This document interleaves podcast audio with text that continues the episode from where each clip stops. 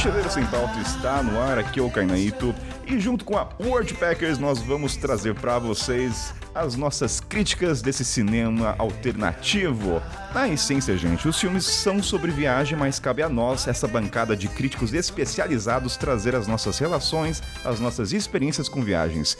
E ele representando a World Packers diretamente de São Sebastião, ele é um dos fundadores da World Packers. Bem-vindo, meu querido Rick Lima. Ô, cara, valeu, mano. Uma alegria estar aqui. O Rick estará com a gente nessas quatro séries aí, então já vai acostumando com essa voz, essa voz aveludada. Essa voz doce. e ele retornando triunfalmente porque ele estava na geladeira. O Rick não sabe, mas tem piada interna, tá, Rick? Então as pessoas estão ouvindo sabem das histórias. Mas ele acho que é um dos maiores especialistas de pizzas nos cenários de filmes. Quando ele vê uma pizza no filme, ele fala: essa pizza não corresponde ao país. Bem-vindo, meu querido Willy Barros. Fala, Caio. Me encheu da geladeira agora, hein? Graças a Deus, tô de volta aí. Tá voltando da maneira mais espetacular. Filme, né? Quem é que não gosta? Então tem a bancada, eu acho que de estreia você não poderia ser melhor, né? Pra estar junto com a gente como convidado. Eu só acho que o. Eu só acho que o Mochileiro Sem Pauta e o Woodpacks podia ter mandado pizza com Guaraná pra galera, né? Pra, pra os convidados. Não joga a resposta pra mim, não. Não sei, Fala eu, joguei aqui assim no ar, quem sabe Pô, qual. mandar pra Geórgia, se você tivesse em algum lugar mais perto, mas mandar pra Geórgia ia ser longe, hein? Ó, tem aplicativo aqui, viu? Não quer falar né? Alô, produção Multipackers. o William é embaixador, sem de nada, Eu não. quero ver onde vai achar Guaraná aí, pô. Verdade, ó, é um desafio e tanto, viu, quando você encontra Guaraná na estrada. Ô, tem, tem limonada georgiana aqui que parece a tubaína. Dá pra fingir. A gente fecha o olho e toma assim.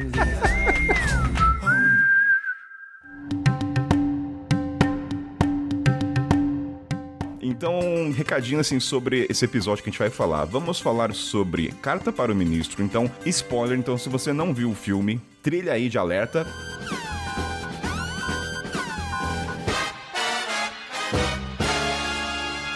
Willy Barros, vamos dar então aquele gostinho da sinopse para as pessoas saberem, caso elas queiram ver o filme, vamos motivá-las.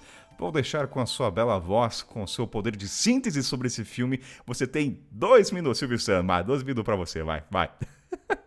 Caramba, pressionado, porque é, é poder de síntese e bela voz, duas coisas que eu não tenho, mas ok, vamos tentar.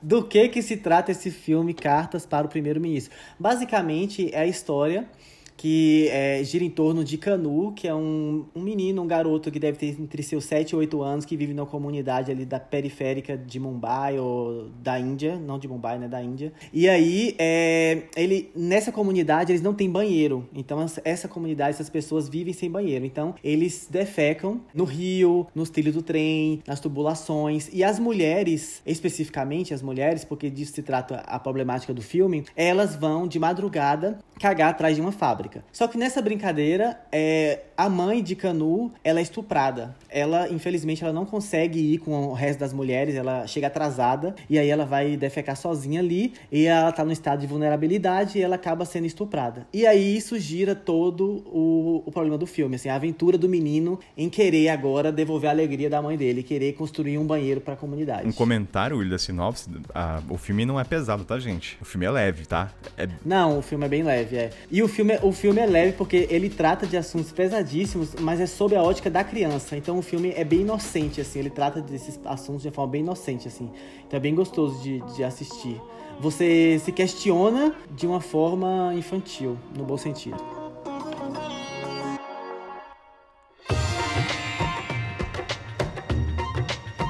Rick, antes de a gente começar a devanear sobre esse filme, eu tenho que fazer uma piadinha, uma descrição. Quem são vocês na sinopse do Oscar? Se você falar assim, o Rick é o quê? Quem que é o Rick como crítico? Ele é o quê? Eu vou, vou falar o meu, por exemplo, tá? Daí eu jogo a minha e vocês falam. Eu, Kainan, seria aquele cara que assiste toda vez a múmia e fica incomodado em saber que se passa no Egito, mas foi gravado no Marrocos. Eu falo, isso aqui não é Egito. Essas casas, é ladrina, é de Marrocos. As casas marrons, vermelhas, não é no Egito. Então eu seria o cara de figurino, de cenário, que eu falo, não, gente. Por exemplo, passa no deserto, mas o deserto da Namíbia. O filme não é Namíbia. Eu falo, não, não pode isso, não pode. Entendeu? Eu seria assim, um cara chato com isso. Mas quem seria você no crítico de cinema? Eu acho que eu seria aquele crítico mais da emoção. Sabe aquele, aquele filme Ratatouille que o, o francês, ele, ele come a comida, ele, ele associa a infância dele, né? Então, pra mim, são as emoções que gera, né? Então, tanto na viagem quanto nos aspectos sociais, culturais. Então, quais, quais emoções aquele filme gerou em mim? Acho que sou muito menos um crítico técnico e mais um crítico das emoções. Até isso vai de roteiro, isso vai dos atores, isso vai da história, isso vai da música, isso vai do filme inteiro, né, cara? Mas acho que é uma parada mais intuitiva, assim. O Rick é um cara sério, já percebemos aqui, ele é o cara mais... tremi aqui, viu? Agora, agora eu me senti mal agora, agora eu, tenho que, agora vou ter que refazer minha fala.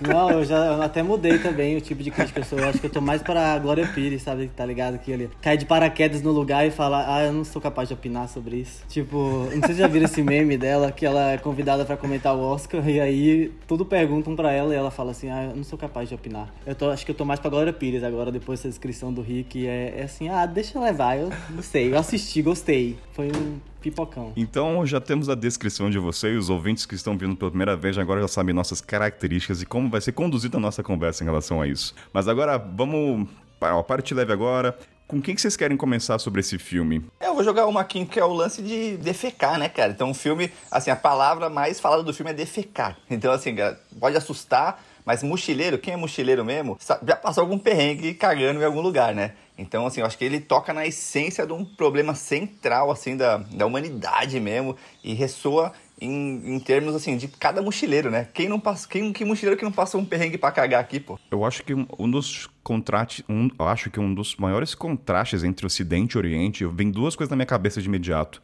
que é o ato de limpar, né, que a gente já falou em tem outros programas, e de comer com as mãos. Assim, se colocar qual é o maior estereótipo, né? não é estereótipo, mas o contraste entre esse Ocidente e Oriente, eu acho que seria uma maneira de cagar e maneira de comer. Hum. É a primeira coisa que me vem à cabeça. E o massa desse filme, que nem você falou também no começo, é tipo assim, é quebrar um estereótipo da Índia, meio que reforçando o estereótipo. Porque assim, as pessoas têm uma visão da Índia extrema, né? Tem a, a, visão da extrema Índia, que é, a, sei lá, a visão da Globo, que é aquela coisa colorida, todo mundo dançando na rua, é tudo muito bonito, palácios e tal. E tem a outra visão da Índia, que é a super suja e tal. Só que a Índia, eu acho que tá no meio termo disso. Eu, eu sempre brinco com a galera falando assim que se você vai pra Índia como turista, assim, sei lá, passar 15 dias de férias, raramente você vai ver a sujeira, porque é tanta informação que você recebe, é uma surra de informação, é tanto templo louco, gente colorida, pessoas de cabeça para baixo, é tanta coisa surreal que não dá tempo você ver entre linhas. Aí quando você passa um tempo maior na Índia que você começa a entender como é que funciona, tipo a sociedade indiana, né, como é que é a comunidade e tal. E aí você vai ver que é assim, é bizarro, questão de saneamento básico e também assim, como a cultura deles é completamente diferente da nossa, né? É assim, não tem saneamento básico, mas eles criaram a sociedade em cima de não ter, entendeu? Então, assim, não é um problema, como você vai, sei lá, você vai no interior do Brasil ou no, na, na periferia da capital, você vê as pessoas reclamando, assim, que, pô, não tem aqui uh, saneamento básico, não sei o que e tal. As pessoas têm consciência que elas precisam de um vaso sanitário. Mas esse filme mostra que no fundo, as pessoas não têm essa consciência. Elas já é, é, construíram a sociedade sem precisar de saneamento básico, de um banheiro. E aí, só depois que acontece um problema grave no filme que eles vão ver, pô, talvez eu precise de um banheiro. Só um número aqui, Fernando, você fala 300 milhões de pessoas na Índia não têm acesso a banheiro. Quando fala de banheiro, né, que o Kainan falou, né, nas minhas viagens eu associava assim, ó, país rico é onde você tem papel higiênico e joga papel higiênico na privada. País em desenvolvimento é onde tem um vaso sanitário e você joga o papel no lixo. E país subdesenvolvido onde tem um buraco no chão e uma aguinha do lado, né? Então, meio que assim que eu fui dividindo os países em termos é. econômicos. Aliás, vocês dois, né? Acho que é importante falar, vocês foram pra Índia, até para a escolha do filme tem que estar relacionado para vocês terem o um parâmetro. Quando vocês foram para lá pela primeira vez, eu sei que a gente fala brincando isso, né, de limpar a mão, limpar quando você defeca com a mão, mas porque eu não sei se a locação do filme ele se passa num subúrbio. Eu não sei o nível, se aquilo lá é C menos, se aquilo lá é C. Eu não sei. Vocês viram, vocês pensaram que isso aqui é uma favela para a Índia ou até que está desenvolvido? Eu não tenho esse parâmetro do quão a região ali retrata um pouco a realidade. Pode ter situações muito piores. Eu acho que para quem não viu o filme assim, né, esse, esse, esse número, né, já mostra um pouco do que é a Índia, né? A Índia tem, sei lá, um bilhão e meio de pessoas, sendo que 300 milhões não têm acesso a condições dignas de você no banheiro, vamos dizer assim. Então, ali o que a gente chamaria talvez aqui de classe é, D ou E, lá na verdade é uma C, né? Então a desigualdade lá, eu acho que é maior do que aqui, assim. Então é, é mais perto ainda você vê essa a, a, miséria ali bem, bem próximo mesmo, assim. Mas ao mesmo tempo, é o que o Willy falou, assim, essa miséria já, tanto falta de saneamento, parece que já é meio cultural, assim, né, cara? A Índia é um país antigo. Então eles têm várias coisas assim que, você, que você fica em choque, mas uma vez me falaram lá que na Índia as pessoas são limpas por dentro e as coisas são sujas por fora. Aí no Ocidente, as pessoas são sujas por dentro e as coisas são limpas por fora, né? Isso aí me marcou, assim. É total. E também você vê que, por exemplo, essa coisa que o Henrique falou é total verdade, que, assim, a gente associa a sujeira com a pobreza, né? Mas não necessariamente. Tipo assim, a falta de... É, nem todo as pessoas, algumas famílias têm dinheiro, na Índia são comerciantes, por exemplo, nas cidades do interior, e não tem saneamento do mesmo jeito. É uma, é uma parada cultural, assim. E você tenta investigar isso na Índia, você tá lá na Índia, você tenta investigar por que, que você joga lixo no chão. Você tenta. Eles não têm resposta, eles não sabem, sabe? É uma, uma... O buraco é mais em fundo, né? É mais fundo. Aliás, tem um outro filme que eu não vou lembrar, mas eu faço a linkagem, que eu não vou lembrar qual que é exatamente. Mas eles, ah, o filme fala um momento é o seguinte: você ter banheiro dentro de casa na Índia é um status social. Você sabe definir a classe econômica dela, só tem um banheiro. Uhum. Aí eu falei, caraca, porque no Brasil, queira ou não, eu, eu sou de Taubaté, né? Estado de São Paulo, então não dá pra estar comparando pelo Brasil inteiro. Mas a maioria das casas, até as mais singelas, tem um banheiro dentro. E o filme deixou bem claro: você ter um banheiro, e assim, o filme deu a entender que é um status muito bom de educação. Então ter um banheiro, eu falei, caramba, é um, é um é o que define, né? Uma pessoa de bem abonada numa família. E eu falei, caramba, gente, o indicador social é um banheiro ter dentro de casa na Índia. Não sei se é toda a Índia, tá, gente? Isso aqui é achismo baseado no filme. É, quando você fala de banheiro também, né? O que, que, é, o que, que define um banheiro, é, né? Então... A gente já imagina ali o vaso, a pia, ou uma banheira, algum boxe. Ali, muitas vezes, isso também na África, muito, muitos lugares da, da, da, África, vários da Ásia, é, literalmente é um buraquinho no chão. Alguns lugares mais chiques tem a torneirinha, outros é o baldinho, né? Então você com a própria mão se limpa ali com o baldinho. E aí, o que você falou da mão no começo, né, Cana? Geralmente, assim, a mão direita você usa para comer e a mão esquerda você usa para se limpar. Então, eu tava num evento uma vez com uma galera e, sem saber disso, meti a mão esquerda na comida. E aí a galera, assim, é motivo de porrada, assim, nesses lugares, assim, né? Aí o cara, não, não, é estrangeiro, pá. Mas são aspectos culturais que você se adapta, você aprende a viver sem banheiro, né? No final é isso. Questão de sobrevivência, né? Tem até a cena do filme que ela dá comida na boca dele é, com a mão. Então, tipo assim, pô, tenha cuidado com a mão você usa na Índia, hein, rapaz. Eu passei por isso uma vez. Tem, já tem, tem um episódio que a gente gravou que é o dilema, né? E o canhoto, né? Como é que faz? Tem esse dilema, né? tem, que, tem que tatuar na testa, sou o canhoto. Não, a gente já falou. Acho que foi o episódio da Índia que ele falou assim: você ser canhoto na Índia é uma maldição, né? Entre aspas. Assim, falando uma visão ocidental, né? Mas. e aí eu confirmei com alguns amigos indianos que sim, pode ser um problema, porque, ah, desenvolve a habilidade. Gente, não é tão simples. Eu não sou canhoto, mas não é, é coisa de nascença. Tem um ponto, até o Rick Willy, que é interessante sobre a questão do cagar, e aí vou linkar com as mulheres. Quando você começa a ver vários filmes indianos, você vê que são vários com as temáticas sobre banheiro. E não é um, dois, três. Aí você começa a entender que a questão de você ir no banheiro, a questão das mulheres até, vai muito mais além. E aí eu jogo que a primeira cena do filme, que o, o primeiro take já já começa com um grupo de mulheres, né, numa área isolada, cagando em coletivo. Daí você, por quê, né? E aí eu acho que é legal de a gente discorrer sobre isso, que acho que é a central do filme, que é a questão da Índia. No uhum. final do filme, eu não lembro dos dados agora, mas que o número de mulheres estupradas é gigantesco e muitas delas ocorrem quando elas vão cagar. Então, devido a esse problema, criou-se a cultura né, das mulheres irem juntas. E você vê que isso tem vários filmes. Não é uma questão, ah, vamos cagar juntas e conversar a situação obrigou elas a irem juntas. E aí eu acho que é legal o primeiro take já mostrar, e quem não sabe o contexto desses fatores, por que estão indo junto? Porque é muito bizarro nós ocidentais pensar, pô, cagar com mais de uma pessoa. Nem com a sua namorada e esposa você gosta, você fica sozinho, né? A gente é muito egoísta nesse aspecto, egoísta no sentido privacidade, barulho, abafa, som. E aí o filme já traz de cara já essa situação. Então eu acho bem interessante já o começo. E de cara já vai, ele já começa assim, e é 50% o número, né, de mulheres que são estupradas enquanto vão, vão cagar, né, cara? Ele já começa de cara mostrando que elas vão à noite, né? Porque elas é uma região mais pobre, deu uma região pobre, então durante o dia elas não podiam ir, então elas iam na madruga, então elas tinham que se segurar ali para poder ir na madruga, né? Que além de tudo é, tem, essa questão de segurança, né?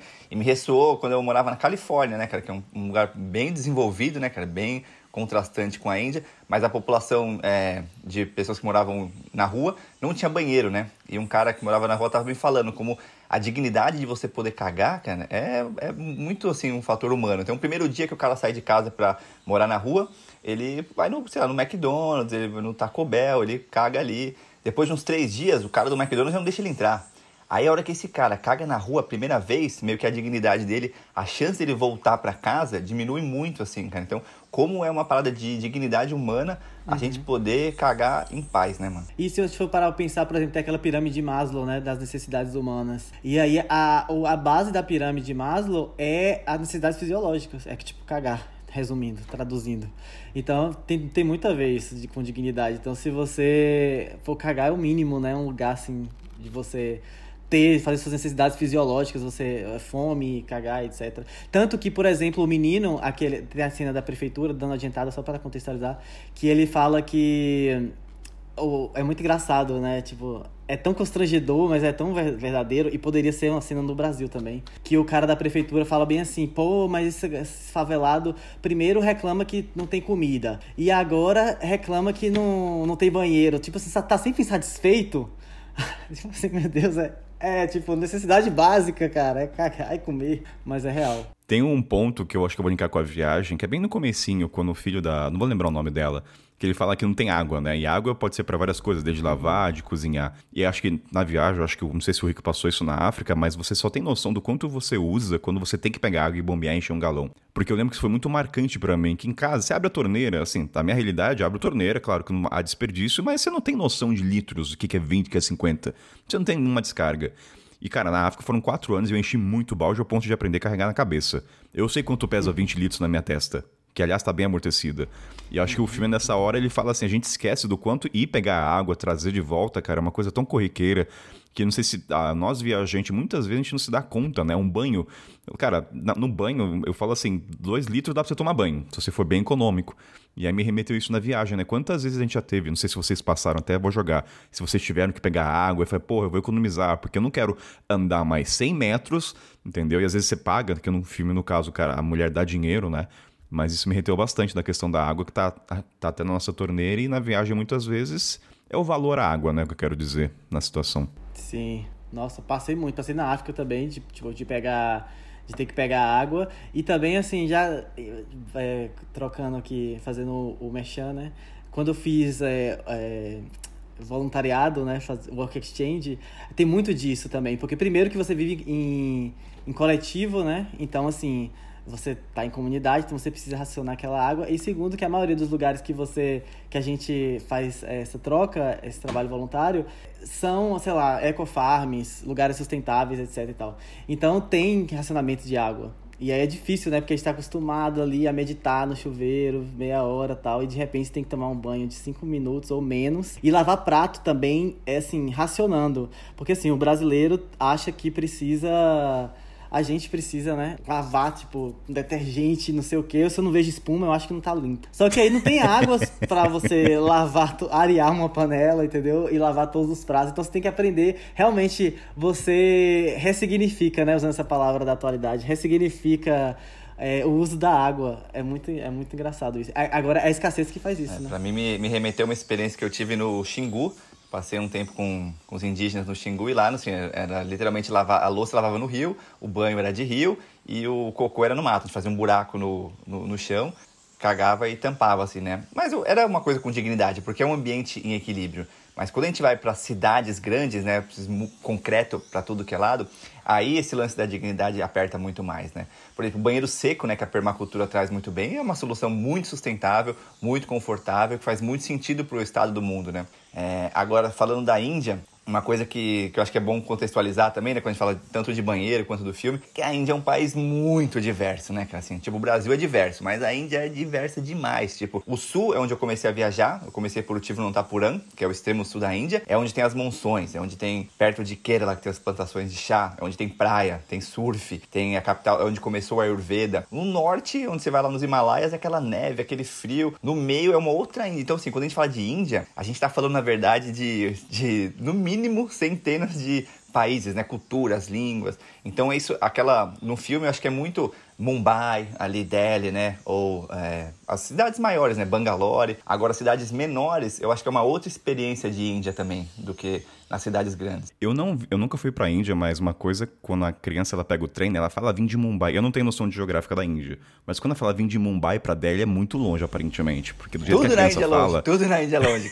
Uma cidadezinha do lado da outra é 8 horas de um, de um night bus ali. E uma cidadezinha que você olha no mapa e fala, não, não é possível que isso aqui é 8 horas. E o cara vai a milhão, viu? O motorista vai a milhão. Ó, e Rick, eu vou jogar até assim. Isso aqui é sem pauta, tá, Rick? Mas é sobre o filme, a gente vai linkar. Eu tava falando até pro William de começar. É, a gente sempre ouviu falar que na Índia os, os trens é um caos, né? Pra você desde comprar o ticket. Aí eu, ontem, né, eu vi o filme, só que eu vi o filme anotando pra trazer pautas aqui que temos. Eu falei, cara, mas essas crianças entraram no trem de uma maneira tão fácil. Assim, eu falei, mas. É assim mesmo. Eu falei, será que os caras conseguem? Será que eles são indianos? E o cara lá falou, não, entra, pode entrar. Então eu pensei só assim, não é, não é sobre cocô, mas eu falei, cara, parece que os trens são de boas. E aí eu jogo além ainda. Existe um, vamos dizer, uma romantização, não é romantização, uma aventura do mochileiro sempre andar em trilho. E aí eu pensei assim, né?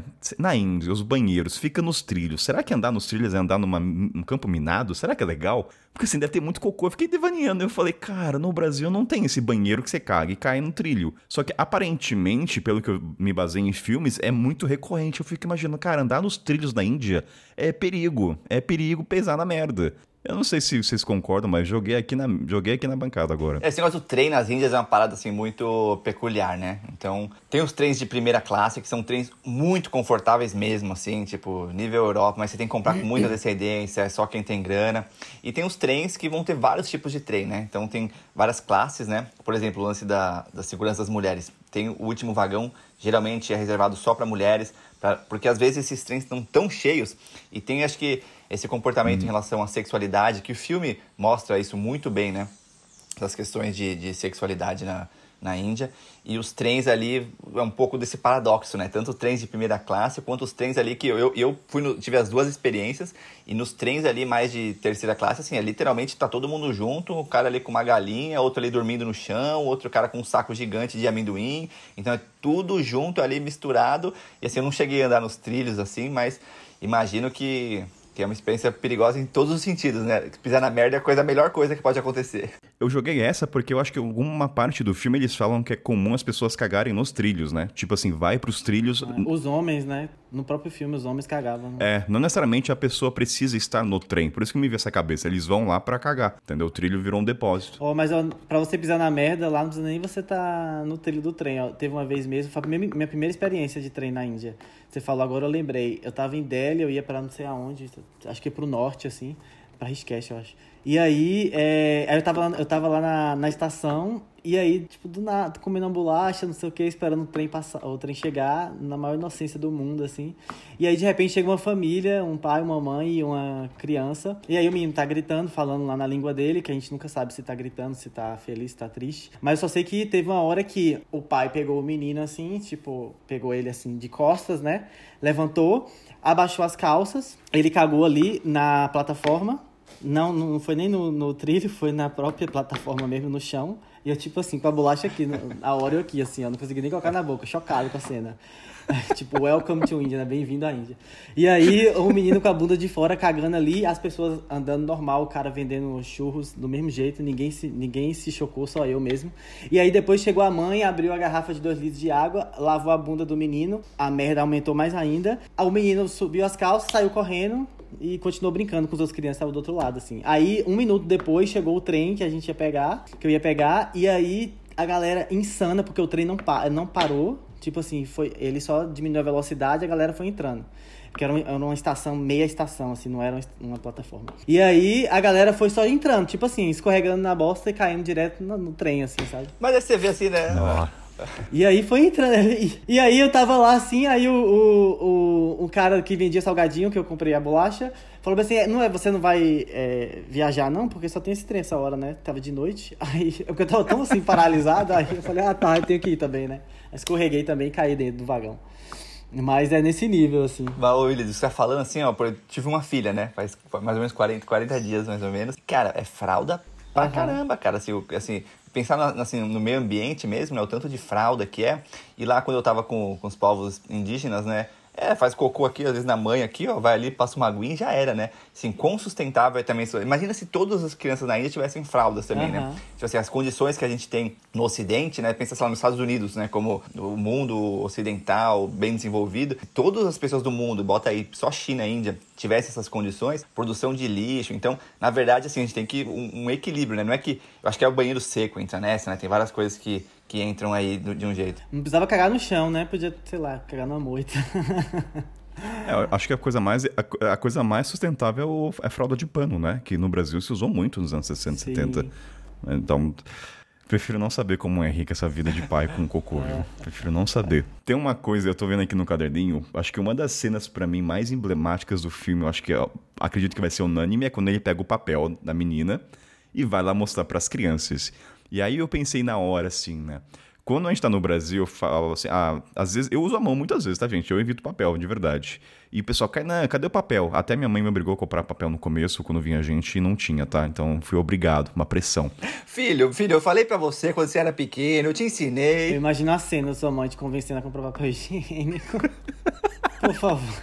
O que, que a sua avó vai falar? O que, que sua avó vai falar? As visitas procuram, as visitas procuram papel, não tem papel, né? Daí eu fui obrigado. É, que, que, que os vizinhos vão E dizer? qual, qual que é o ponto, né? Quando você comenta que você usa a mão, a- a- obviamente a reação automática é uma cara de desgosto, de nojo. Aí eu pensei do lado da Índia, né? Usa papel, fazem piada. Ah, você limpa com papel, você passa isso na bunda, né? E eu fiquei pensando, ao lado de cá é uma piada, mas do lado de lá também é a mesma coisa. Você fala que você passa um papel fininho, e essa cena, quando as crianças levantam papel, pra mim é muito. Acho que é a cena mais linda do filme. É o contraste do Ocidente e do Oriente. E eu acho que eu jogo pra vocês a cena que ele vai no banheiro da patriada, né? Que é uma das. também uma das cenas icônicas. Mas o que, que vocês acharam dessa cena? Assim, remeteram a alguma lembrança? A primeira vez, por exemplo, no caso do menino, ele sentou em cima da latrina, que a gente já falou várias vezes. Mas vocês lembram da primeira vez que vocês tiveram que ficar de cox e a dificuldade? Pergunta íntima aqui, Rick e Will, tem intimidade nesse programa? Já passaram a mão no fruco, lá no buraquinho? Eu quero começar com uma música, Kainan, aquela assim, ó. Acabou o papel, não faz mal, não faz mal, limpa com o jornal. A gente já aprendeu isso desde criança aqui, pô. Então, na emergência, o que eu. eu pego folha. Eu, eu assim, É na emergência, verdade, eu, com a mão eu nunca fiz. Eu pego folha de árvore, eu pego jornal, pego lista telefônica, pego o papel que tiver ali. Eu sou desse time também, eu pego folha com a mão também, não vou. Ó, eu já, eu já usei folha que- de jornal que rasgou o jornal, então serve como a mão, né? Indiretamente, né, talvez a mão foi ali. Aliás, um ponto, tem um outro filme, eu não vou lembrar, que mostra que o número de acidentes de, de indianos, né, que viajam ou que sobem em cima da latrina e se machucam é muito alto. Tanto que com o aviso, né, a gente ri disso, nós, nós ocidentais, mas no caso dos indianos é uma coisa séria, né? Do quanto aquilo lá de... Tem, eu, eu já vi duas já vi duas coisas, duas situações. Uma, um aviso, tipo assim, um bonequinho do cara em cima do vaso e o X, assim, né? Tipo, não suba em cima do vaso. E vi também uma. Mas isso aí era zoando, mas era, foi na Índia também, que era um, tipo uma chargezinha ensinando como usar o vaso sanitário. Como usar o vaso ocidental. Tipo, se- senta, abre a tampa, não sei o que e tal. É outra cultura. Me lembrei de uma história que não é assim, não é de, de alhos pra bugalhos, mas eu tava num hostel uma vez, não era na Índia, mas aquela festa, solteiro, bagunça, conexão, juntei com a menina numa pia, quebrou a pia do, do hostel ali, a gente bagunçou tudo, saiu correndo. Então, de quebrar o vaso, acho que deve ser bem comum também alguém faz, ir nessa posição e quebrar o vaso e se machucar seriamente. Porque realmente, se você não, não sabe chegar naquele vaso e sobe ali em cima, numa, uma- num lugar que não tá um vaso novo, a chance de um acidente é seríssima, assim. Real. Tem vários, tem um filme que, eu não vou lembrar, cara, eu vou deixar o nome dos filmes, assim, mas que eles retratam isso. Tô vendo aqui a lista, gente, pera aí, que tem que ler aqui que eu não consigo lembrar de tudo. Ah, uma das cenas também que me marcou foi quando eles estão naquele tubo, né, que eles vão cagar com os três amiguinhos e fazem aposta. Eu acho que bem no começo ele fala assim, ah, dizia que aqui antigamente, meu avô, que aqui tinha peixes, né. E, cara, não tem como não lembrar do Tietê. Falar assim, aqui podia pescar, aqui podia fazer competição de barco. Eu falei, olha só, temos uma versão em brasi- abrasileirada, né? Eu fico imaginando a geração que nasce hoje, que tem seus 18 anos. Nossa, minha idade também já, nunca vi isso. Mas o quanto é surreal pensar que assim podia pescar aqui, né? Então, é um contraponto aí. Lembrar que a gente também tem vários problemas no Brasil. Vários, né? Que até hoje é despejado em São Paulo, se eu não me engano ainda. Cura mesmo, cara. E, assim, os, os, os rios da Índia, assim, no começo, lá em Rishikesh, por exemplo, que ele falou, né? Rio super limpo, Rio Ganges ali logo na nascente dele, perto dos Himalaias, um lugar lindo, assim, com vai descendo, vai chegando ali Varanasi, acho que acaba sendo mais icônico, né? E você vai vendo a, a, qualidade do rio, como vai caindo conforme ele vai indo, a galera vai jogando coisa, né? E aqui é a mesma coisa, né? Se você for aqui na nascente ali do, do Tietê, ele é lindo também, né, cara? Então a gente vai sujando ele ao longo do caminho. E aí você falou de rio, uma coisa que, me, que eu lembrei da Índia também, lá em Rishikesh mesmo. Eu tinha acabado de chegar lá, Aí eu vi o, o, o, rio assim, perguntei pra uma criança, né? Uma criança que tinha uns 8 anos. Eu falei, vocês pescam aqui, né? Ele, ah, como assim, né? Eu falei, fish, fish. Ele, como assim? Eu falei, peixe para comer, né? Ele, não, não, é, eu só como comida. Ele, ele era vegetariano, né? Com cerca de um quarto da população da, da Índia. E ele não tinha, é, ele não cogitava ali o peixe como uma comida, né? Então acho que esses choques culturais que a Índia traz, assim, para mim, o que eu adoro a Índia, né? Um dos meus países favoritos de de viajar, porque um choque cultural ali na, minha cabeça assim foi um boom, assim, um choque muito grande assim, o cara não, ele nem conseguiu nem passar pela cabeça dele que peixe era comida assim, né? Ali foi e Rishikesh é um lugar bem vegetariano também, né? Acho que a grande graça do, de viajar é isso. E é legal o filme também, porque apesar de não falar é, necessariamente de viagem, e eu acredito que os filmes que vocês vão escolher para essa temporada aí é, vai ser muito mais sobre isso, é cultura mesmo, assim. Eu acho que a essência de viajar é você ter esse choque cultural, é você ver que a sua verdade não é a única verdade, a forma que você vive não é a única forma de se viver. E aí é, dá uma noção de como somos diferentes, né? Eu acho que aquela cena do banheiro traz exatamente o contraste do Ocidente e esse lado do Oriente, né? É, como é diferente o modo de viver, porque assim, é, o menino é uma. É, ele é uma vítima, lógico, que quando você vê o contexto, mas ele não se vitimiza, ele não se põe no lugar de vítima. Tipo assim, ele não tá ali olhando o banheiro da mulher, tipo, meu Deus, como eu sou pobre, como eu não tenho isso. Não, ele tá explorando aquele ambiente novo, assim como nós, ocidentes, quando chegamos na Índia, ficamos explorando o ambiente, né? Tipo assim, a gente chega em um lugar, num hotel ou numa casa, a gente fica tipo, meu Deus, olha, tem uma fossa aqui e tal, tira foto, posta num stories. Então, é, é realmente uma parada cultural, né? E acho que viajar é muito disso também, assim. É você transformar seu olhar, sabe? Não, eu acho que o legal de você ir para a Índia é você desligar o modo ocidental, assim, tipo assim, comparar, sabe? Ah, lá no, no Ocidente é assim, ah, faz dessa forma, ah, assim é o certo. Você acaba perdendo a, o prazer que é o do choque cultural, o prazer de você estar tá experimentando uma cultura diferente, você ficar comparando o tempo inteiro, porque não tem como comparar, é diferente, entendeu? O menino acha que peixe não é comida, pra você ver o nível. Então, o, o legal de viajar para lugares assim que são eh, opostos, extremos, é você se entregar àquela cultura, entendeu? Aprender com aquela cultura, não tentar ensinar. Uma dúvida, mas assim, a gente sabe que os indianos, muito, maioria, né, usam a mão. Quando vocês viajam como mochileiros, é fácil encontrar papel higiênico, tirando, é claro, os grandes supermercados, mas os locais. E se encontra, eu fico imaginando o olhar, achismo meu, tá? Você vai comprar papel higiênico, o cara te olha assim, ah, papel, né? não sei, eu fico. São coisas que, assim, se eu fosse o vendedor, eu estaria. Sabe aquela piada de bastidores atrás do caixa? Compra papel, passa papel na bundinha. Eu fiquei só assumindo o papel do vendedor. Mas assim, o ponto é fácil encontrar. Eu juro que eu não sei, não tem embasamento. Não sei se para vocês foi um desafio ou não. Cara, boa pergunta. Não lembro de ter essa dificuldade, não.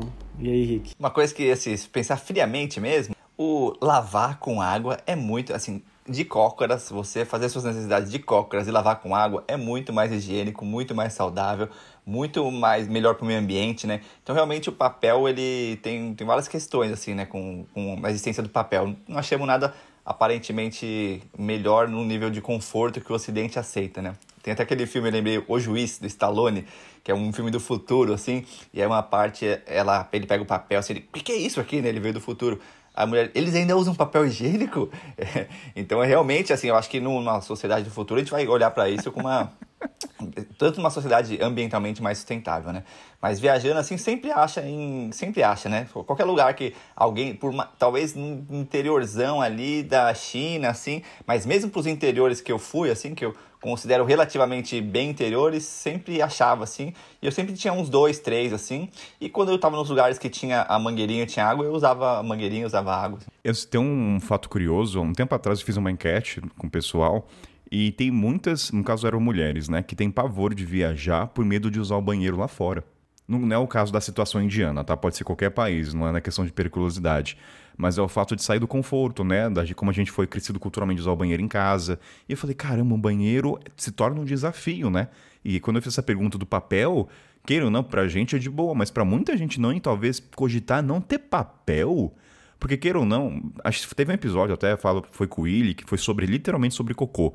E a gente fala que a questão de você usar a mão e tocar, eu fiz isso, tá no programa, não vou, dar, não vou falar aqui, mas é um momento muito marcante quando você faz isso, porque é uma quebra. Sua mãe fala, não toca, é sujo. Você faz cocôzinha. Que criança nunca brincou com cocô, né? Uma vez na vida da mãe, sempre tem aquela história. É o momento que você é repudiado, não faça isso. Então fica no seu inconsciente. Quando você toca, é como se você resgatasse lá na sua infância tudo que você foi ensinado e, e quebrar. E assim, foda-se, não é isso. Para muita gente, esse fato talvez de não encontrar papel pode ser um puta desafio. E aí, no caso, o filme se passa no subúrbio, acredito que ali é tudo é água. Não vai ter uma lojinha que vende papel do, uh, rolon, duas camadas.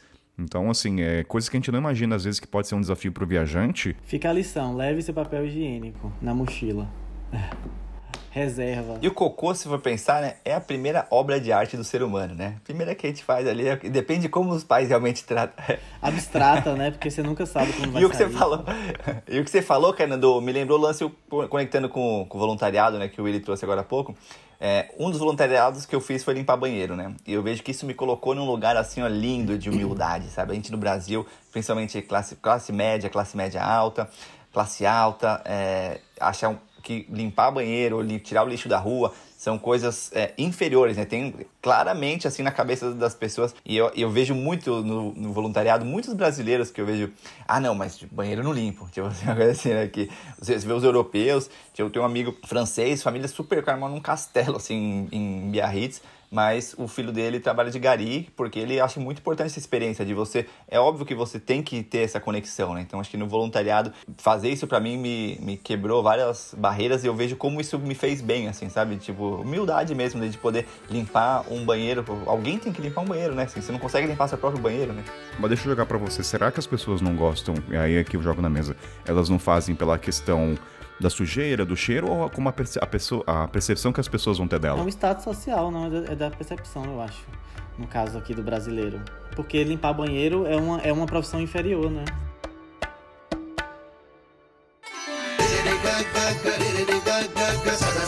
É, eu, eu- eu preciso, acho que é bom a gente exaltar o filme, assim. Eu acho esse filme muito é, despretensioso, né? Assim, ele não é um, ele é um roteiro muito simples, eu acho, um roteiro muito simples.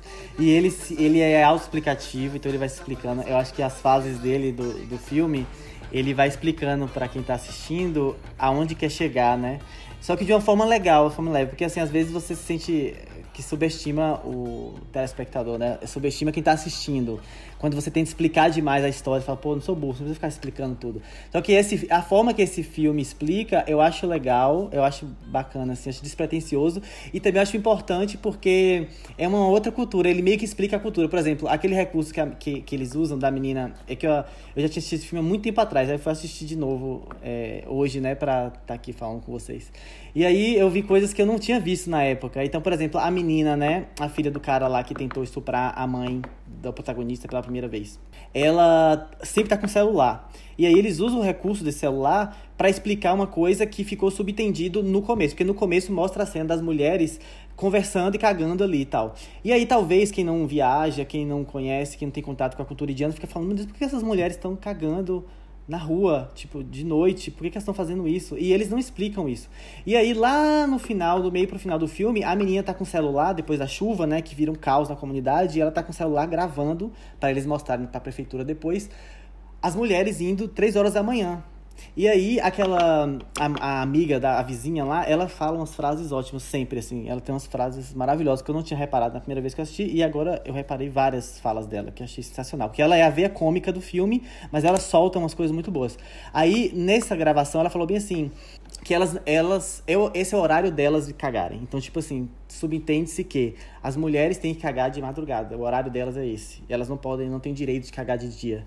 E aí, o horário delas cagarem, de elas irem defecar, é- esse momento é, tem que ser de noite. Então, depois que todo mundo aca- acaba, todo mundo tá dentro de casa, tá no escuro, aí elas podem sair e fazer as necessidades básicas dela. Os homens não, você viu que os homens é, de dia mesmo, tanto que passa várias cenas, né? Eles na, no trilho do trem, perto das tubulações e tal, mas as mulheres só podem cagar esse horário. Então, tipo assim, elas têm que segurar segurar o cocô, provavelmente, durante todo o dia. E aí, outra frase que ela falou também, lá quando. Depois que a mãe do menino, de, de- do protagonista, ela é estuprada e ela entra dentro de casa, né, e fica trancada lá e o menino tá chorando na porta. Aí ela, ele tenta perguntar pra, é, perguntar pra ela o que que é. Tipo assim, ah, o que aconteceu? O que que tá acontecendo? E aí essa vizinha, ela fala bem assim, eles não deixam ele, ele, eles não nos deixam nem cagar em paz, nem defecar em paz, ela fala isso. Fala algumas vezes, né? Ao longo do filme ela fala umas três vezes, né? E aí eu não tinha reparado nessa frase a primeira vez. Eu falei, caraca, que forte isso, né? Eles não deixam nem defecar em paz.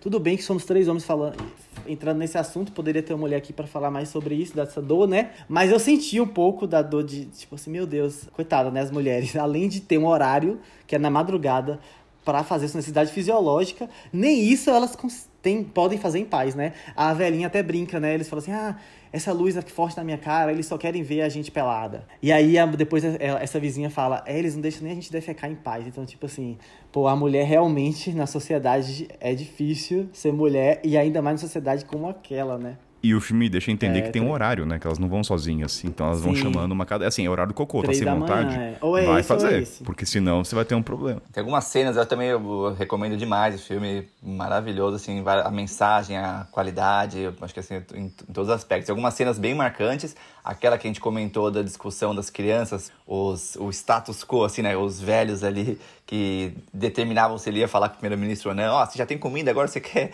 um banheiro, pô, tipo, e uma outra que é a cena do estupro mesmo, né, que é bizarro, né, tipo, ó, vem o policial ali e essa relação de autoridade com a outra pessoa ali com uma super autoridade que veio pra defender ela de um estupro. Então essa é uma cena muito forte e uma cena mais no final também que me marcou muito, que é quando ela fala pro menino pedir desculpa pra Deus, né? Tem uma imagem de Hanuman ali. E aí ele fala assim: "Não, Deus é que tem que pedir desculpa pra gente. Eu não quero, eu quero só, eu não quero ir pro templo, eu quero só um banheiro pra cagar, porra". Então assim, mostra realmente essa é visceral mesmo o filme, né? E acho que a Índia, por ser um país antigo, tem essa questão toda da espiritualidade, né, que que eu adoro e me chama muito a atenção, mas assim, um- por ser um país antigo, né, e tem questões de castas, tem questões de casamentos arranjados e várias questões que a gente pode falar ou não, mas esse lance do visceral mesmo, assim, né? Pô, legal que é toda essa espiritualidade, mas pô, não tem nem. O que, que eu vou querer fazer num tempo se eu não posso cagar aqui, pô? Volta de novo a questão da necessidade básica, a primeira, né? Da, da, da base. Tipo assim, ok, espiritualidade, realização pessoal, blá blá. Tá acima da fisiológica, entendeu? Eu preciso primeiro cagar, eu preciso primeiro não passar fome, pra depois eu pensar numa, espiritu- na, numa espiritualidade, assim. Eu acho que uma coisa que dá pra linkar, é, tirando essa parte da mulher e do cocô, em relação à criança, é que todas as circunstâncias extremas, que é do estupro, ah, a questão até da camisinha, né, que é a cena que ela dá, ninguém explica pra ele. Aí eu fico pensando, será que a geração hoje em dia é mais didática e vai direto ao ponto de uma maneira? Porque ela fala que é um coador de chá. Porque a criança, eu fico pensando, se fosse meu filho, cara, estupro eu nem, eu nem imagino como deve ser. Então nem vou falar aqui, não consigo imaginar. Mas a camisinha, né? E ela dá um exemplo. Ah, é tipo um coador de chá. E aí ele fala pros amiguinhos, né? Sabe o que é camisinha? A inocência da criança no filme eu gosto bastante. Porque assim, você vai ganhar um pound, não sei, a moeda lá, pra cada uma. E ele, na inocência, vai distribuindo, ó, você é adulto, você precisa. eu acho sensacional isso. Ah, uma patriada, ela, patriada no caso, dá pra ele. E como as pessoas reagem em relação a isso, né? Os adultos, alguns dão risada, outros cortam, ah, vai trabalhar. Tipo, outros pegam e jogam no chão. Eu acho muito legal a maneira como cada adulto no filme reage quando pega a camisinha. Porque, queira ou não, tem um ponto, até tem uma cena que é bem curta, que ele tá ali no farol, ele entrega pra um- três caras numa moto que são muçulmanos. E assim, até onde eu sei, quem me, os muçulmanos, amigos, falam que é um pecado, né? Você não usa camisinha, você espera o ciclo da mulher. Então, assim, tem muita coisa ali bem entre, entre linhas sobre o ato de entregar a camisinha e como cada um reage. Eu achei sensacional, assim, eu dava risada cada vez que falava. E nessa entrelinha aí, cara, ela, ela ofereceu um rupi, que é a moeda, pra cada camisinha. No final tinha 950 rupees, né? Eu tava mexendo em umas coisas antigas aqui outro dia, achei uma nota de mil rupees. E eu lembro que mil rupees já não era nada. Tipo assim, pô, aquela mulher pilantra ainda, pô. Enganou o guri ali. Ele fez ele dar 950 camisinhas, ele- aquele dinheiro ele não comprava uma, um chiclete, mano. Eu, eu lembro que eu tirava o zero e depois dividia por dois, uma parada assim, não é? Não sei se, se, se faz sentido. É mil, cem dividido por 50. Eu sei que eu tenho uma nota de mil rupees que eu acho que eu compro um refrigerante, assim. Acho que mil rupees compra um refrigerante, tipo isso. É, é nada, não vale nada. 300. Eu lembro que ó, a passagem de Delhi para o Nepal era 300, 300. Aí eu tirava o zero, 30, 15, 15 reais. Era tipo assim, você tira o zero e é o que sobra você divide por, por dois. Tipo assim, é 300 rupias, você tira o 0,30 dividido por 2,15, 15 reais. Mas eu acho que também, o, se, se colocasse uma criança no Brasil distribuindo camisinha, as reações seriam iguais, eu acho. É, eu pensei nisso, a forma como o filme, que é uma produção ro- da Índia, retrata as crianças trabalhando, né? Existe essa coisa da criança adulta, né? E aí tem até coisa do racismo estrutural, de negros. Isso dá um outro episódio, outra pauta, mas o quanto as crianças no semáforo ali parece natural, baseado nesse filme, tá? Ah, trazendo questões políticas, mas assim, você vê a criança ali, parece tudo bonitinho, mas o quanto ali. Devaneios meus aqui, tá, gente? Isso aqui é um papo pra. Mas vocês foram pra Índia, vocês perceberam as crianças trabalhando em farol? É recorrente nas grandes capitais? É, criança, assim, no- na Índia você vê que, tipo, no, na- no Brasil, algumas regiões, igual o filme mostra muito bem, né? A criança tá ali trabalhando, se virando, os pais não têm condições de nada, a comunidade meio que cria, né? Mas acho que tem três tópicos aí que são é, muito fortes, né? Na experiência humana mesmo na- nesse planeta, né? Cagar, que é um filme, ele toca nesse ponto, é um ponto que a galera não quer nem. Vai ter gente que nem vai ver esse episódio, porque você vai saber que vai falar de cocô, não quero nem ouvir. Então, assim, cocô é uma coisa que as pessoas não querem ouvir. Sexo, né? Tipo, camisinha, entrega camisinha. Na Índia, então, né? Você falou de países muçulmanos. É, sexo é um assunto tabu, assim, tipo, não quero nem saber, assim. E religião, né? Assim, espiritualidade, né? Religião que eles acabam tocando no filme. Não tem como não falar de Índia, né? Comparando com o Ocidente, não tocar nisso. Mas essa perspectiva, até nessa cena que eu, que eu, que eu citei ali, né? Então são temas muito polêmicos, né? Que geram muitas polarizações. E o filme fala de todos, né? E na essência é um dos principais, eu acho, que é muito pouco falado, né? Esse número é muito impactante, né? Porque é só repetir ele, né? 300 milhões de pessoas na Índia não têm onde cagar e 50% dos estupros acontecem quando as mulheres estão indo fazer esse rolê coletivo de cagar pra diminuir chance de, de estupro, né? Foda. E essa questão do trabalho infantil também, tem um outro filme que trata disso, porque eu acho que não era objetivo desse filme falar sobre isso, só mostrou uma realidade que é super da Índia, é, é muito normal a gente ver criança lá pedindo o tempo inteiro, e até mesmo na porta de templos, é, pedindo, e tipo, falando com turistas, né, o tempo inteiro e tal, vendendo coisas que não tem nada a ver. E, mas tem um filme que provavelmente todo mundo já assistiu, se você já assistiu Carlos para o Primeiro-Ministro, com você já assistiu Quem Quer Ser um Milionário que mostra o tráfico, o tráfico, a máfia que é. Porque assim, na Índia tem uma máfia de trabalho infantil que eles raptam crianças e inclusive na, no filme Quem Quer Ser um Milionário mostra, né, eles eles é, eles queimando os olhos das crianças com cerol, com cerol não, com vela. É Eu tô perdendo as palavras. Como é que se chama o negócio que você derrete a vela? Parafina. Então, a máfia de trabalho infantil na Índia faz isso. Então, eles cegam as crianças com parafina para as pessoas terem mais pena e dar mais dinheiro. Então, é uma máfia seríssima, assim, de trabalho infantil na Índia que tem. Ah, lógico que o filme não tratou muito disso, porque eu não queria aprofundar, né? Que a, a problemática era outra. Mas tem muito disso, sim, das crianças serem raptadas e tal. Aquele filme Lion também mostra. Tigre um Branco, disso. tem um filme mais recente também, Tigre Branco, Tigre que eu acho que é Branco. excelente também, filme indiano. É massa demais, é. Ó, vamos, vamos trazer um pouco mais leve. Eu quero falar do estereótipo de Bollywood, de músicas a todo momento. Estou chateado com o Rick, o Willy. O Rick, o Willy, o, o Rick falou, o Willy, sabe o que, que ele disse antes? Que o filme é parado. Chateou. Hashtag Eu chateado. adorei, eu o filme adorei é o filme, recomendo muito. Mas assim, como categoria de filme, né? Você tá falando do, do Nomadland até, né? É um filme parado, é um filme, pra quem busca, sei lá, filmes mais acelerados, né? E até conectando com, com as emoções, é um filme. Nomadland, o cara não gostou mesmo. ó. Mas, ó, o, esse filme é um filme mais parado, tem as danças. Eu adoro filme indiano, eu adoro parar pra dançar. Eu dou uma levantadinha, às vezes dou uma, dou uma mexidinha aqui quando, quando tá rolando. Eu adoro, mas acho que pra quem. é, tem gente que vai perder a paciência, vai mexer no celular enquanto tá passando filme, sabe? Então, é, eu acho que já vai com essa expectativa, assim, de. Tem essas paradas, né? E eu acho que é pra chamar emoções mesmo. Mas eu, eu acho que às vezes ele passa over um pouco e passa da emoção ali, sabe? Fica mais pro paradeiro. Gosto de assistir bastante filme indiano nos últimos tempos e as cenas Bollywood desse filme com os outros é bem contrastante. Por exemplo, tem aquela cena do festival, que é até da maconha, que eu esqueci o nome, que eles tomam bebida. Eu, eu aprendi porque a gente gravou o episódio, senão eu nem ia saber, mas até a legenda tá, a maconha, quando bebe, vai pro céu. Ba Bachilasse, eu acho. Né? É baixo. Ah, teve, tá no episódio com o Cadu até, que a gente falou sobre drogas na estrada. E não é drogas, tá, gente? É questão tribal e tudo mais. Vale a É pena. uma vitamina de maconha. O Cadu se filmou tomando lace, né? Bang Tomou, lace. tomou lace de maconha e se filmou. Então, essa cena, por exemplo, do- da musical, Eu gostei por duas razões e eu acho que ela se difere muito de outros filmes. Primeiro, pelo take da câmera, geralmente é só um take só, é direto, não tem cortes, não é aquele milhares de pessoas na sua frente dançando atrás, um homem central e 50 pessoas dançando. Ah, Eu achei take, uns takes muito bonitos. Assim, tem hora que passa um pouco do limite, mas eu acho que essa é a característica da Índia. Mesmo que eles não considerem. Por exemplo, eu nunca vi muitos dramas indianos, mas eu acredito que vai ter uma parte musical. Nem que seja, eu não sei, eu acho que faz parte de qualquer filme deles. É que a gente não tá acostumado, mas eu acho que a parte bollywoodiana desse filme, a parte da construção do menino quando ele vai fazer o banheiro, tudo bem, é um pouco demasiado, é um pouco longuinho, é, mas eu achei muito legal como eles conseguem retratar cenas, vamos dizer, que são mais tocantes através da música. Ameniza um pouco, né? Então eu gosto bastante dessas, desses momentos. Eu acho que esse filme também é muito. É uma construção na ótica da criança. É tipo assim, eu acho que esse, esse filme entra naquela categoria de filmes adultos, no, mas no universo infantil, tá ligado? Tipo assim, é, é um filme que não é infantil, é um filme adulto, mas tá na ótica da criança. Então é um filme leve. É um drama leve, assim. Porque, pra você parar pra pensar, velho, é tipo assim, uns assuntos seríssimos, pesadíssimos que o filme trata. Só que tem uma leveza, entendeu? E eu acho que, inclusive, é, uma, é o melhor contraste do filme, eu acho. Tipo assim, a questão da burocracia dos adultos com a simplicidade da criança.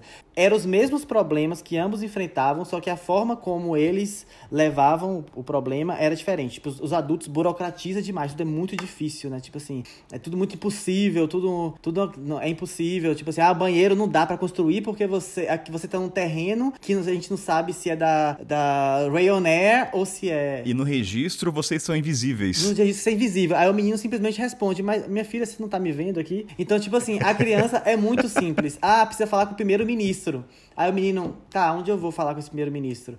Ah, o sistema não permite. Como é que eu falo com o senhor sistema? Então, assim, a criança é muito simples. Então, e você vê que consegue solucionar, né? Por exemplo, o menino faz o banheiro.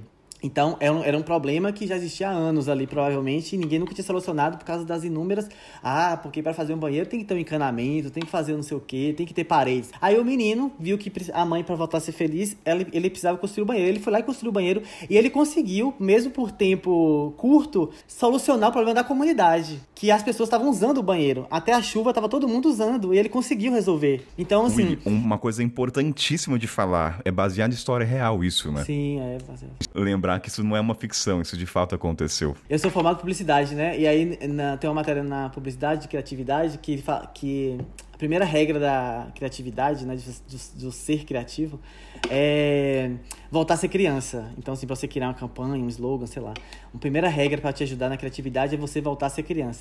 Porque a criança não tem limite, né? Assim, não tem caixas. E é exatamente isso, assim. É, ele não ele é o banheiro que eu preciso para minha mãe voltar a, ser, a sorrir, ele foi lá e construiu o banheiro, ele consegue. Então, às vezes, a gente, né, o adulto, ele burocratiza demais o processo e aí nunca consegue fazer as coisas, né? Por isso que o adulto é muito mais frustrado do que realizado, né? A criança, qualquer coisa ela se realiza, qualquer coisa ela é feliz, qualquer coisa é muito legal, é, qualquer coisa é lúdico, porque ela não tem muitas amarras, assim, ela não tem muita burocracia. Ela consegue fazer qualquer coisa Ela não, ela não, vai, ela não vai se tornar uma pessoa limitante em torno da Isso. sociedade, Ela né? não se limita, é. Tem uma coisa, eu acho que é emblemática, se a gente for analisar, quando a criança ela entra no prédio da patriada, ele entra com a vestimenta dele de e o negócio é todo pomposo. Ah, eu vou, vou lá, vou visitar minha amiga, mas o cara lá, quem é você? Tipo, ele não tá de acordo com os padrões pra estar naquele prédio, né? E aí ele não acredita e liga e atende. Então, assim, uma- aí o que me vem à cabeça é, se ele fosse um adulto, o quanto ele estaria sendo reprimido, né? De querer entrar ali, a vestimenta o incomodaria. Eu não sou digno de entrar num prédio de patriados ou de brancos, né? E a criança entra ali na, na- acho que é essa, acho que o filme, se puder dizer em poucas palavras, inocência é uma delas, né? É, total. Tanto que ele nem sabe o que, que tá acontecendo. Ele passa o filme inteiro sem saber o problema real. Porque, assim, eu, eu tenho a sensação que ele não sabe o que, que aconteceu com a mãe dele. Assim, o objetivo dele era fazer a mãe dele voltar a ser feliz, eu acho. Tanto que ele tá super realizado quando ele faz o banheirinho pequeno dele ali. E aí a mãe sorri de novo. Aí ele, puta, consegui. Isso aí, realizado. Pá. Aí finaliza pra ele ali. Só que aí o banheiro destrói. Aí ele falou, pô, vou ter que correr atrás de novo disso, tal, tal, tal. Então, assim, é muito inocente. O filme é muito inocente. E o que torna o tema leve, porque a gente tá vendo pela ótica dele, né? Fiquei pensando assim, eu tenho uma, uma tia que ela, eu recomendei uma vez um filme indiano, que é aquele A Culpa é das Estrelas, que é um filme bem, bem um filme bom, assim, clássico, mas padrão, assim. Esse, esse aqui eu diria que é um filme mais polêmico, porque toca nesses assuntos, pra ela ver com o meu priminho de 10 anos, 10 anos, né? Fiquei pensando agora quando vocês falavam, né? É um filme que eu vou recomendar para ele, porque para uma criança de 10, 11 anos é muito importante ver essas outras realidades que outras crianças vivem, porque eles, o filme é, um, é uma questão lúdica, assim, né? Por mais que são temas, eu acho que ele toca dos temas mais bizarros da humanidade, assim, né? Ao longo do filme, mas toca essa perspectiva da criança né? e, no, e numa dança, assim, né? No final eu fiquei com medo ali, aquela hora que ele, spoiler total, quem, quem não viu dá um pause aí agora, mas que ele cai na água ali, eu falei, nossa, mano, morreu o moleque, não acredito, eu cheguei até aqui pro moleque morrer. Caraca, falei, essa hora eu falei, nossa, os caras vão, vão, vão fazer isso mesmo, vão fazer. Ah, no final deu certo. A maior lição para mim desse filme, na verdade, todas as coisas, eu acho que a gente tem que voltar a ser simples, assim, encarar os problemas do tamanho que eles realmente são, entendeu? Eu acho que, assim, eu assisti esse filme de novo, fiquei pensando, caraca, eu dou tanto valor a uns problemas, assim, que ele se torna maior do que ele realmente é. Eu dou muita importância às coisas. E aí, a não, e não a solução, entendeu? Os moleques ali, eles.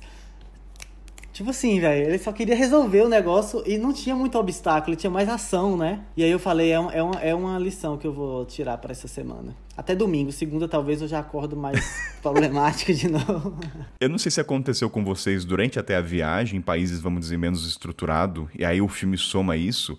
Por exemplo, depois que eu acabei ontem de ver, você eu já economizo água, né? Mas o ato de abrir a torneira, eu falo, caramba, gente, eu tenho água que ela, ela, desce já com flúor. E não tem como não pensar. Por exemplo, eu confesso que a viagem, ela empiricamente muda a gente.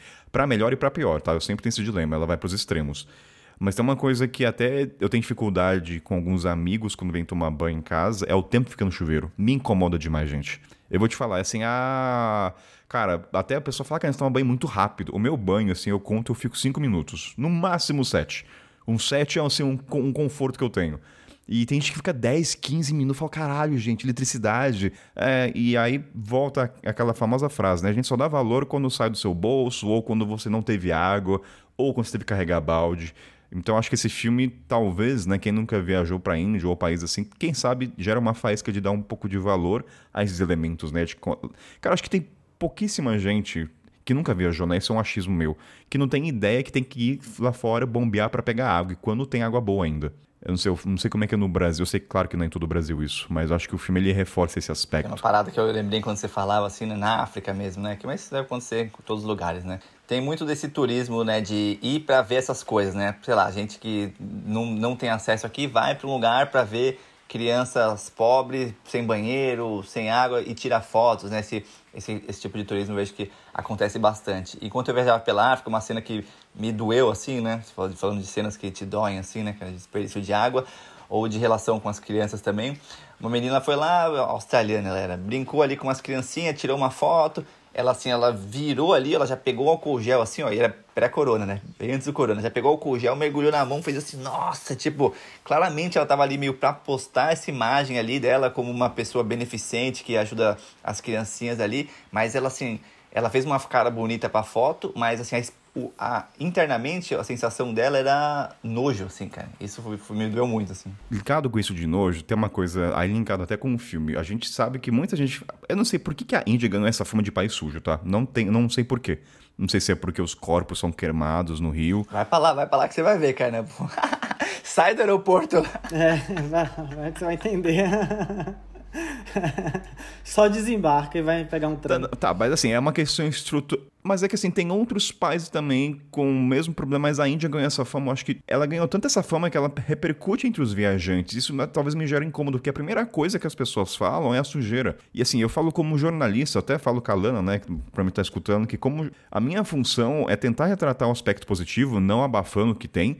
Mas é assim, beleza, você sabe que tem esses problemas, mas já sabe que para a informação que chega da Índia até a gente, que são pouquíssimas, ou é por viajantes, ou são por filmes mainstream, que é Como Ser um Milionário, Lion, e, porra, a gente já sabe que tem esse problema, por que a gente fica perpetuando? Esse, tem esse dilema, né? A sua função como viajante não precisa ser jornalista, tá? Se você sabe que é, qual é a intenção de você falar da sujeira somente por falar? Entendeu? Você já se questionou por que, que tem ratos? Você já se questionou por que, que as mulheres vão juntas ao banheiro? Acho que muita gente, pela primeira vez, deve estar sabendo agora que as mulheres vão juntas por uma questão de estupro. E aí, até sugiro você, vou deixar depois o link, cara, tem uma caralhada de filmes sobre isso. Tem um, filme que é sobre absorvente, tem um filme que é baseado em história real, que a mulher pediu divórcio se o marido não construísse um banheiro para ela, e aí envolve a questão dos estados. Cara, tem. Eu vi uns seis filmes só linkado com banheiros e cocô, para você ver como é uma coisa recorrente na Índia. Se você for no Brasil, não tem filme sobre isso. Uma, uma cena clássica da Índia é você ver a, é, literalmente umas vacas, né? E comendo um, um, lixo a céu aberto no meio da cidade, e aí a cada duas esquinas você vê uma cena dessa, assim. Então essa cena é bem marcante, assim, os lixos a céu aberto e as vacas andando no meio, assim, é uma coisa que, que é muito diferente da. E assim, o Brasil tem muitos problemas estruturais bizarros, né, cara? Assim, não quero menosprezar os problemas do Brasil. Mas a hora que você chega na Índia, você fala assim, nossa, pera aí, galera. Aí uma, uma criança ali tentando comer alguma coisa no meio dessa, dessa vaca e desse lixo, assim, cara. É, é meio assustador, assim mesmo. Eu acho que ficou a fama também, porque quando a gente vai falar de viagem, quando a gente volta de uma viagem, a gente as histórias são basicamente está contando os perrengues, né? Então eu acho que essa fama da Índia ficou porque a maioria é um, é um destino de mochileiro, então não é, não é todo mundo que encara, né? E aí a maioria da galera que voltava dessa viagem, eu acredito, né? Tô teorizando aqui, que vai falar dos perrengues, né? Fala assim, pô, velho, não acredito, caguei no buraco lá, não sei o que lá. E eu vi uma galera assim, pegando, limpando a mão com. Limpando o cocô com a mão e comendo com a outra tal. Que é, o pessoal vai falar do que é mais diferente. E aí acaba que perpetua a ideia, né? Ô Rick, eu, eu e o Willy, quando a gente gravou o episódio do Cocô, a gente, quando você caga no buraquinho, eu comentei, né, que é. até uma hora que você erra o alvo, né?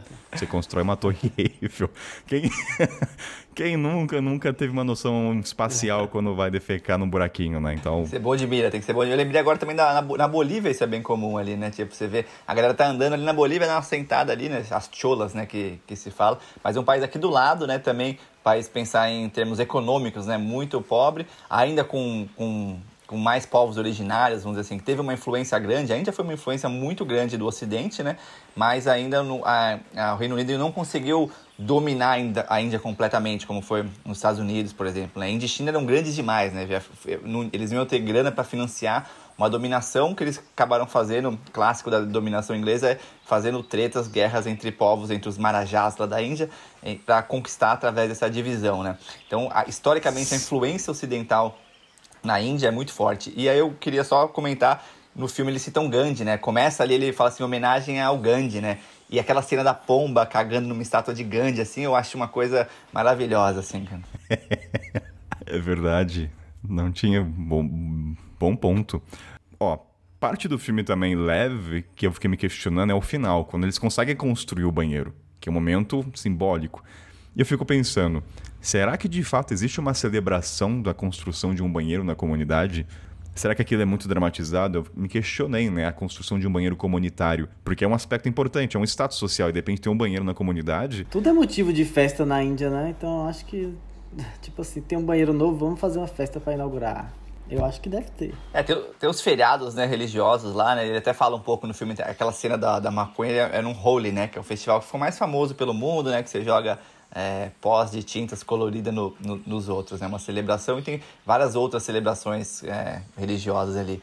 Então, é, eu acho que assim, no, nas cidades e na população tem tão poucas coisas que realmente os governantes fazem em benefício da comunidade, assim, é um nível de corrupção muito grande então, quando tem alguma coisa, imaginam que seja um evento grande mesmo. Mas eu acho que, assim, é, literalmente é raro acontecer isso, cara. É a nível de corrupção, assim, é bizarro mesmo. No final, até desse filme, na parte do banheiro, o Rick Willie, é bem no finalzinho que ela pede para apagar a luz, né? O quanto isso ainda tá embutido no comportamento dela de não ter luz acesa. São coisas muito sutis, né? Que se você, como adulto, vê se atenta. A gente viu porque a gente sabe quem ia gravar um podcast sobre isso. Então você começa a analisar cada cena. Pô, ela pediu para apagar a luz, tem um banheiro comunitário. Então. E até o quanto vai perpetuar ainda a tradição delas irem juntas, né?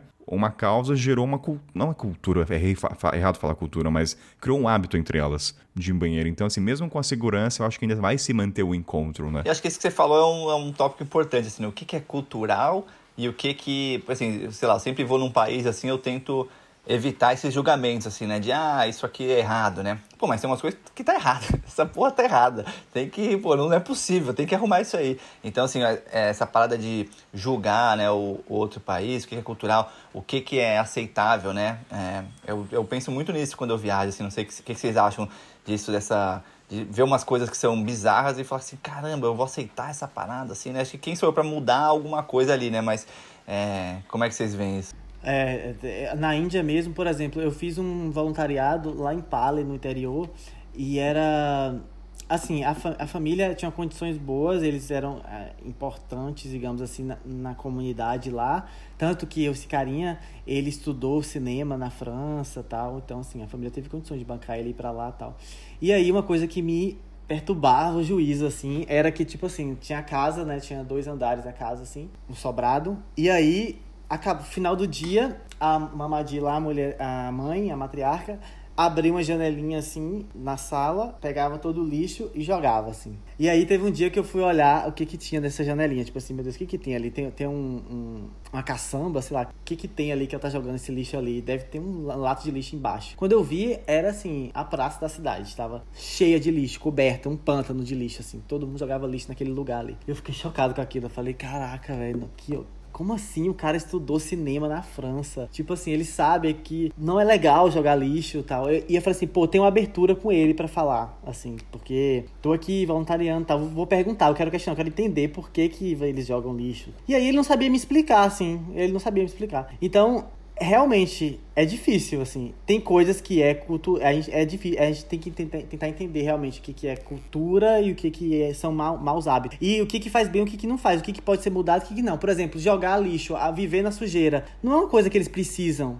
Não afeta a cultura, não é cultural, é um mau hábito, entendeu? E aí é, dá vontade de mudar, mas assim, é difícil, né? Nem a Inglaterra conseguiu.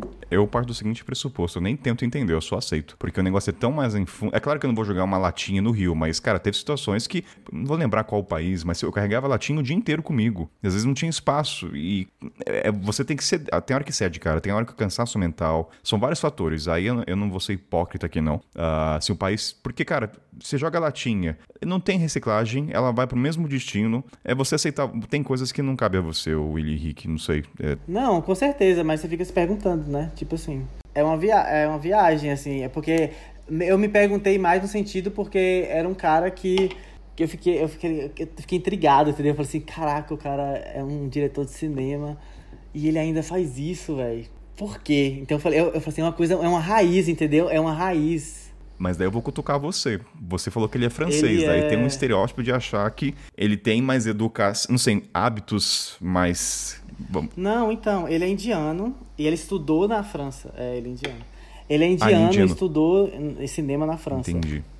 E aí eu ficava pensando assim, o que eu queria chegar? Eu não queria questionar ele que se ele era sujo, se ele não era sujo, se ele o Ocidente era mais limpo ou não. Eu queria saber assim, até onde estava intrínseco isso, entendeu? Porque provavelmente foi um choque para ele. Ele não podia jogar lixo em Paris se ele morasse lá. Ele não podia chegar lá e pegar o lixo dele e jogar na calçada, entendeu? Ele teve esse choque cultural oposto. E aí ele voltou para cá e e ele voltou a fazer isso. Então aquilo não transformou ele positivamente. E eu queria chegar e tentar entender, sabe? Tipo assim, investigar. N não falar diretamente, tipo, cara, você tá errado jogar lixo.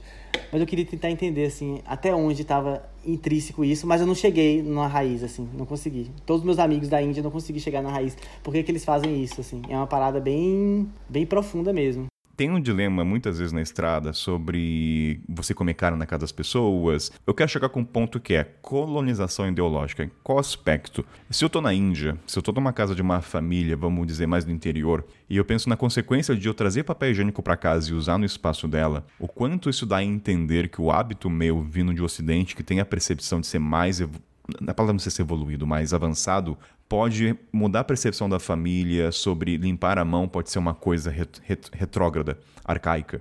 Então, assim, eu, Kainan, eu era vegetariano. E eu falei, cara, eu não vou falar que eu não como carne. Ah, o conceito de vegetarianismo, de vegano em tribos em África, não, não vou, cara. Eu falo assim, cara, não, para mim, quando você sai da sua cultura, você é ancorado por uma, uma, ancorado com éticas e valores que você foi ensinado desde criança e você sai dele, cara, eu, eu falo assim, você tem que comer carne. Eu sou desse. Assim, não existe opção. A não ser que você fale que você é alérgico. Aí tem outras nuances. Porque você está numa família que vai te oferecer e você recusar, o quanto isso é um modo de colonização ideológica, não sei se vocês já pensaram sobre isso, de você usar um papel na casa de uma pessoa. Você, o ponto é, o Rick entrou na casa. Ok se o Rick escondeu o papel, pegar isso aqui e ninguém vê. A outra coisa é você dar indício que você usou papel numa casa onde culturalmente é a mão. Entende? Eu penso. Não, e, e pior, né, cara? Tem gente que ainda deixa dois rolos pra pessoa e fala assim: Ó, oh, eu vi que não tinha nada, deixei pra você aqui que eu sou uma pessoa boazinha. Nossa, não, pelo amor de Deus, você quer deixar. Nem, nem brinca aqui. não, mas tem, eu acho que assim, muita gente pensa assim, viu, cara? A verdade é essa. É, eu também sou desse, eu, é, eu, fiquei um tempão sem comer carne, eu voltei a comer em, na, em Seul, cheguei na casa de um, de, um, de um amigo, os avós dele tinham cozinhado um rango ali, eu falei, puta, não vou negar aqui, né, cara?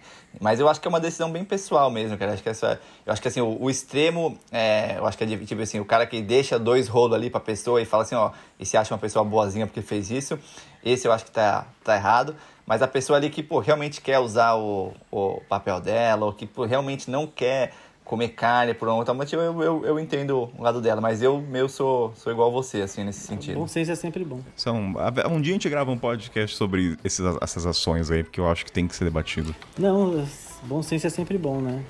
leve na mala. Então. Tem mais alguma coisa? A gente pode ir encerrando. Acho que foi bastante coisa aí do, do filme cultural, da Índia, de Bollywood e tudo. Passamos por muita coisa. Vou deixar o link aí com todos os filmes e taca ali Bollywood nessa trilha para encerrar então.